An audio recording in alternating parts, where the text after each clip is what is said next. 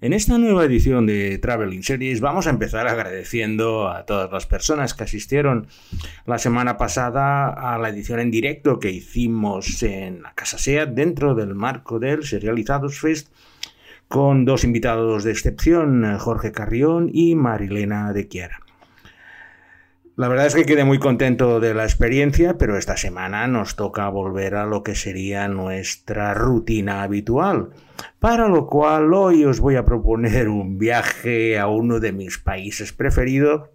y en el que he estado muchas veces siempre de vacaciones porque me encanta todo lo que me encuentro por ese lugar. Para ello, las recomendaciones gastronómicas son primero una, un dal, que es una sopa de lentejas y diversos guisantes que te lo ponen en todos los sitios de este país, acompañado por dindo, que es una bola de arroz que se come mojándola en diversas especies. Y para beber, nada mejor que un brandy de manzanas de Marfa una bebida que me encantó cuando la tomé en ese lugar y siempre que voy al Nepal me traigo bastantes existencias de este gran brandy. Porque hoy, con Traveling Series con Lorenzo Mejino, nos vamos a visitar el Nepal.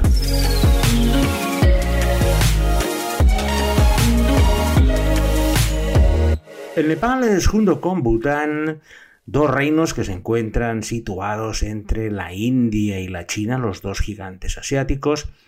y encajonados al pie de los Himalayas. El Nepal es un reino milenario, su extensión es como una cuarta parte de España, pero tenéis que tener en cuenta que tiene pues una concentración de 8.000, 7.000 y 6.000 que hace que la vida de los nepalíes se concentre en las partes más bajas del país. Está muy poblado, tiene casi 26 millones de habitantes, que es una densidad para una cuarta parte de España bastante grande. Y en especial, como os digo, cuando la mayor parte de su territorio está por encima de 5.000 metros y es completamente inhabitable. Aunque ya os iré explicando que los nepalíes son un pueblo que se ha espabilado mucho, ha conseguido subsistir y sobrevivir en lugares donde muchos otros no lo han conseguido. Y un poco os voy a intentar explicar las diferentes regiones de Nepal en este viaje puesto que he tenido la oportunidad de estar varias veces por allí haciendo muchas actividades, he hecho rafting, he hecho trekking, he paseado por Kathmandú y sobre todo es uno de estos lugares donde no me importa volver porque la gente es muy agradable y muy amable. El lugar es mágico y levantarte por la mañana en cualquier sitio y descubrir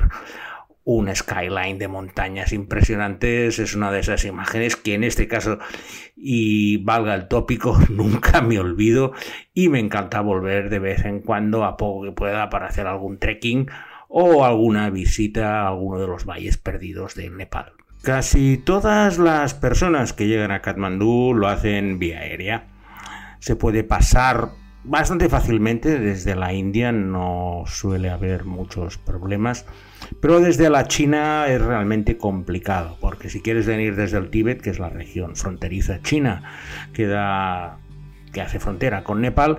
tienes que pasar pasos de casi 5.000 metros por una de estas carreteras que seguramente habréis visto alguna vez en documentales o incluso en, en películas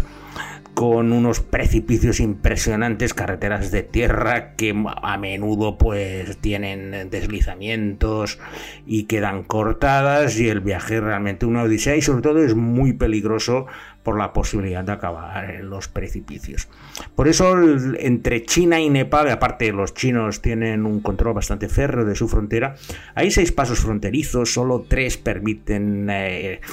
que los turistas internacionales puedan pasar, pero aún así hay que pedir visados, muchísimos permisos y el viaje es complicado. Yo no he pasado nunca vía terrestre, siempre he volado a Kathmandú, casi siempre vía Delhi, y es la forma más sencilla de acercarte a Kathmandú. Kathmandú es la capital del Nepal, es una ciudad muy bulliciosa, llena de calles estrechas, muchísimo tráfico. Lo que suelo hacer es me alquilo una moto, es muy fácil alquilar una moto y como hay bastante tráfico tampoco hay mucha posibilidad de tener grandes accidentes. Le coges bastante rápido el truquillo a circular por las calles de Katmandú y lo cierto es que te permite ir por muchos lugares de la ciudad y luego pues moverte por todo el valle de Katmandú. El Katmandú está encajonado en, un circo de montañas, está en el fondo, aún así está a 2.500 metros de altitud y te permite pues con la moto pues ir a los diferentes pueblecitos a 15, 20 kilómetros de Katmandú y, y tener una idea bastante clara de cuál es el centro económico y político. Y en el centro de Katmandú se encuentra el Palacio Presidencial, que es el lugar donde se ha ambientado la primera serie de nuestra selección nepalí de hoy y lleva el nombre de Singa Durbar. आउने संविधान दिवसभित्र हामीहरूले सबै विधेयकहरू पास गरिसक्नेछौँ र यदि त्यस्तो हुन सकेन भने असफल प्रधानमन्त्रीको रूपमा म तत्काल राजीनामा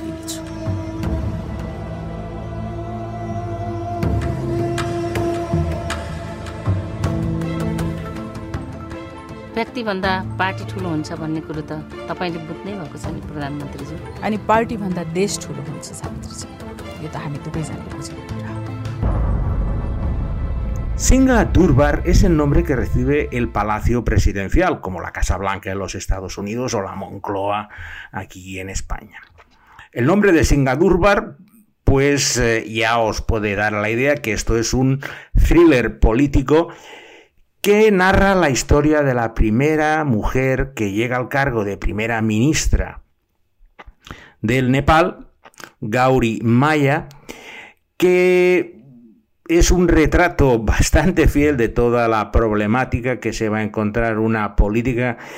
tanto desde el punto de vista de luchar por la igualdad, la transparencia y la colaboración de unos miembros que la verdad no son muy dados a colaborar. Tenéis que tener en cuenta que la cultura hinduista y la nepalí no son tan machistas como las europeas. Recordar, por ejemplo, Indira Gandhi fue una de las primeras mujeres en tener poder en un gran país en los años 50. Y en Nepal esto, cuando ha estado el machismo, no es tan evidente como en otros lugares. Aunque lo que suele ocurrir es que como el hombre es más fuerte, pues tiene a la mujer eh, en las tareas de casa, mientras ellos pues cultivan el campo, llevan los jacks o suben montañas. Pero es más por una cuestión de fuerza que no por lo que sería una distinción de clase o genética. Singa Durbar, la verdad es que es una serie bastante sorprendente, la podéis asimilar a un Borgen, a la danesa, teniendo en cuenta, pues bueno, que esta mujer pues se tiene que enfrentar a todo en solitario y sobre todo las intrigas palaciegas que intentan uh, desacreditarla. Es importante porque ha mostrado que las mujeres nepalíes se pueden empoderar y no deja de ser una forma de encorajarlas o darles ánimos para que en un mundo ideal futuro el liderazgo femenino sea respetado y reconocido. Las comunicaciones en Nepal son una verdadera pesadilla. Un país tan montañoso, mm, las carreteras son infames Tenéis que pensar que las dos ciudades principales son Katmandú y Pokhara. Están a unos 200 kilómetros de distancia y el viaje dura 7 u 8 horas, pero un viaje de estos curiosos, porque, bueno, primero tienes que ascender para salir del valle de Katmandú y luego vas eh, pues por una carretera llena de agujeros, de tierra, con camiones sobrecargados que va paralela al río Trisuli y de allí llegas a Pokhara, que es un poco el centro turístico de Nepal, porque es la base donde la gente que va a ascender a muchas montañas, como los Anapurnas, tiene su base allí. Para ir al Everest, generalmente lo que se hace es se va desde Katmandú, se coge un vuelo hasta el Akla y de allí subes hasta el campo base del Everest, lo que sería un, un valle paralelo a los de Pokhara. Tenéis que pensar que Nepal es pues, un gran valle horizontal eh, con el eje que une Katmandú, Pokhara y sale por los dos extremos, mientras que hacia el norte pues, tenemos pequeños valles que acaban muriendo en alguna de las grandes montañas de la cordillera del Himalaya. Y allí se puede hacer sobre todo rafting. Yo la primera vez que estuve, que fue en el año 90, por esas fechas, me fui a hacer un rafting de 12 días al río Sunkosi, que me dijeron que era una de las mejores maravillas y realmente tengo que reconocer que estar 12 días en plena naturaleza, los cinco personas que bajábamos, bajamos un guía y cuatro en un raft bastante pequeño, con unos rápidos que suerte que me dieron un cursillo antes de cómo bajar, porque realmente eran muy eran peligrosos, vamos, yo he bajado por aquí por Noguera Payaresta y he hecho algunos en Francia, pero la bajada del río Sunkosi en Nepal es lo mejor que he hecho en rafting en toda mi vida y siempre que lo he comentado con la gente me dicen que es el mejor viaje de rafting. Claro, tienes que pensar que son 11 días que estás completamente independiente, lo tienes que llevar todo en el raft mediante unas, unos bidones herméticos donde llevamos la comida, la bebida y todo, y pues cada noche aparcábamos en alguna orilla, montábamos el campamento y estábamos ahí descansando hasta el día siguiente que teníamos otro, otro, otro bocadillo de rápidos porque aquello es una verdadera locura. Digo, 11 días bajando en río mm, es una gran experiencia. Si tenéis el tiempo y el dinero, tampoco es barato, no os voy a engañar. Pues a Nepal, a hacer rafting. Y en una de esas pequeñas villas perdidas de las montañas de Nepal se desarrolla la segunda serie de nuestra selección de hoy y es Mary Basai.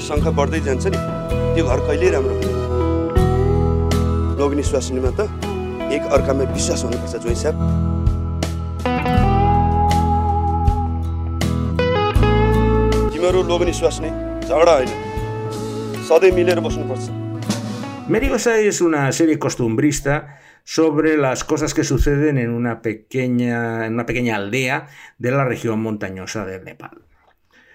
Allí tenemos toda una fauna bastante pintoresca de personajes. Ya os aviso que el resto de las series todas tienen un esquema más o menos similar, que es la vida en una pequeña aldea de las montañas del Nepal. Es lo que más les gusta a ellos y es lo que les funciona. En este caso tenemos pues eh, una aldea donde la gente la verdad no son muy honrados precisamente. El protagonista es Durmush, un raterillo que va entrando y saliendo de la cárcel porque roba y miente a todo el mundo. Cada vez acaba librándose de un castigo, lo ponen en prisión, pero acaba saliendo. Parece que ha aprendido la lección, pero luego vuelve a delinquir. Su mujer tampoco es que sea una gran joya, porque siempre está pidiendo dinero o cosas prestadas al resto y es una de las charlatanas y cotillas de la ciudad. Al lado de este matrimonio, pues tenemos todo un grupo de gente que, bueno, intenta sobrevivir con lo poco que tienen allí y con situaciones pintorescas en un nivel de comedia que si queréis ver los episodios están por YouTube, incluso algunos subtitulados en inglés, y os vais a dar una idea de cómo es la vida en una ciudad pequeñita del Nepal. Nombrar Nepal y a todo el mundo nos viene a la cabeza los Himalayas. Y dentro de los Himalayas, claro, puedes, o si eres un gran escalador, puedes intentar meterte en una expedición a escalar 7000, 8000, o como en mi caso, que me gustan las montañas, pero no tengo ese nivel, ni estoy dispuesto a pagar una expedición comercial para que me suban arrastrando hasta la cima. Si no puedo hacerlo con mis propios medios, prefiero declinarlo. Pero siempre queda la alternativa del trekking. Y el trekking es una magnífica oportunidad para conocer eh, los valles nepalíes y a la gente que habita en ellos. Yo la segunda vez que estuve en Nepal volé hasta Pokhara con dos amigos y de allí cogimos una avioneta hasta la pequeña población de Johnson para hacer lo que denominan el Johnson Trail. Johnson Trail es la mitad del, del trail de la Napurna, que es un recorrido de más de veintipico días que va rodeando el Anapurna, que es un, es un grupo de montañas de 8.000 metros que se encuentran desde Pokhara, se ven fácilmente, y que tiene como punto principal ascender un paso de 5.000 metros, del cual pasas de un valle al valle donde está Johnson. Johnson es la segunda parte que empieza en esta pequeña población, subes hasta un pequeño refugio que está a 3.500 metros y de allí vas bajando tranquilamente conociendo pues todas las aldeas y los pueblecitos, el camino está empedrado para que puedan ir las mulas y los yaks. y es una verdadera delicia. Llevas un guía, llevas porteadores, la verdad es que vas bastante ligero y tu obligación es nada, ir andando, ir haciendo fotos e ir disfrutando. Cada vez que cruzamos por alguna aldea, paramos y allí pues podíamos comer una Coca-Cola. La comida había en todos los sitios, toda era muy parecida, no una vez había algún bistec de yak, el día especial, pero casi siempre era el dal que os he comentado en el prólogo. Y luego, pues eso, Coca-Colas, hasta llegar a Marfa, que es una de las poblaciones principales de este Trail del Johnson, donde allí sí que tienen muchas manzanas y producen un excelente brandy de manzana que después de estar cinco días andando, pues la verdad te resucita a un muerto. De hecho, el trail eran nueve días no se hizo nada pesado. La peor parte es la parte final, puesto que el penúltimo día estás en un gran refugio, subes a una montaña para ver amanecer, un 3.000 metros, el Pun, que está siempre lleno de gente, porque este lugar es donde confluyen casi todos los trekkings, y al final pues tienes que estar tres horas bajando escaleras para llegar al punto de partida, desde el cual pues vuelves a Pokhara y de allí vuelves a Kathmandu. Y en uno de estos pequeños pueblecitos del valle de Johnson es donde se desarrolla la tercera serie de nuestra selección de hoy y lleva el nombre de Badragol.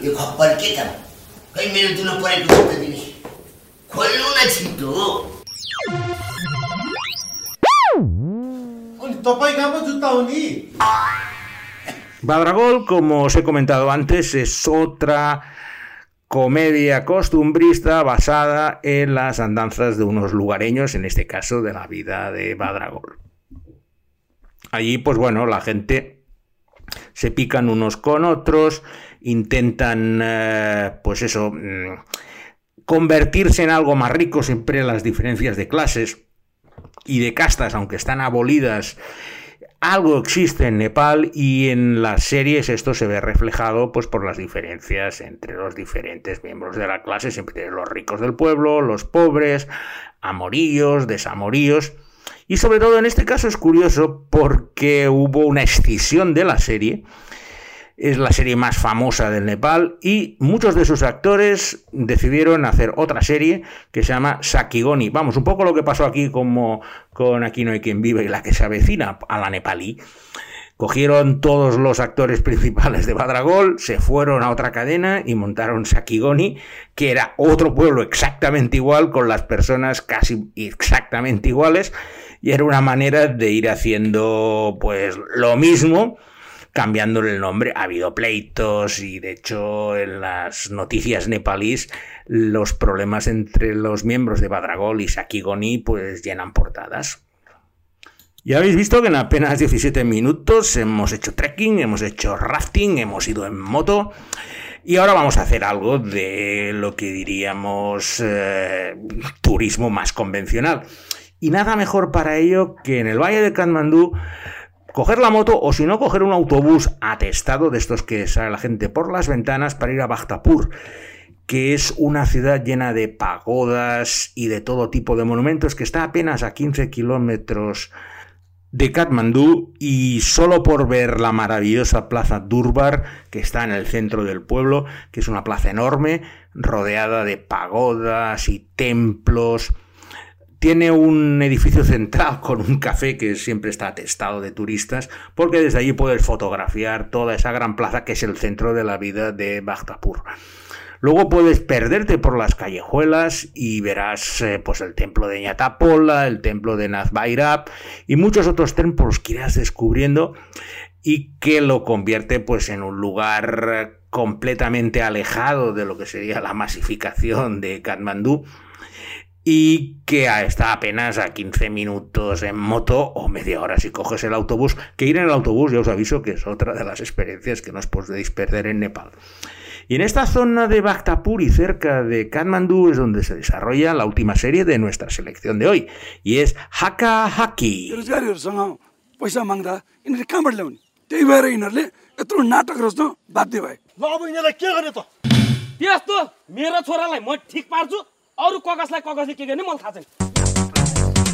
Haka Haki es otra comedia nepalí sobre las historias de la vida de un pueblo. ya veis que no son muy originales a la hora de diseñar sus series. Y en este caso, como en los otros, siempre tiene un tono de comedia donde la gente intenta engañar. En este caso se intentan más bien engañar unos a otros y siempre se están picando con pullas. El humor nepalí, como digo en estos casos, no suele traspasar fronteras, pero lo que he visto en YouTube, pues bueno, me ha permitido recordar pues los, tiempos que estaba por allí hablando con la gente, haciendo trekking, y solo por eso ya me ha valido la pena. Y sin nada más, eh, con esta haki vamos a terminar este viaje por Nepal, un lugar donde indudablemente las atracciones visuales y turísticas son mucho mejor que sus series, pero que me ha parecido un buen destino para empezar esta etapa post Traveling Series Live. Dándole las gracias, como siempre, a Alberto Laya, que hoy se lo habrá pasado en grande practicando su nepalí y intentando encontrar los vídeos en escritura hindú.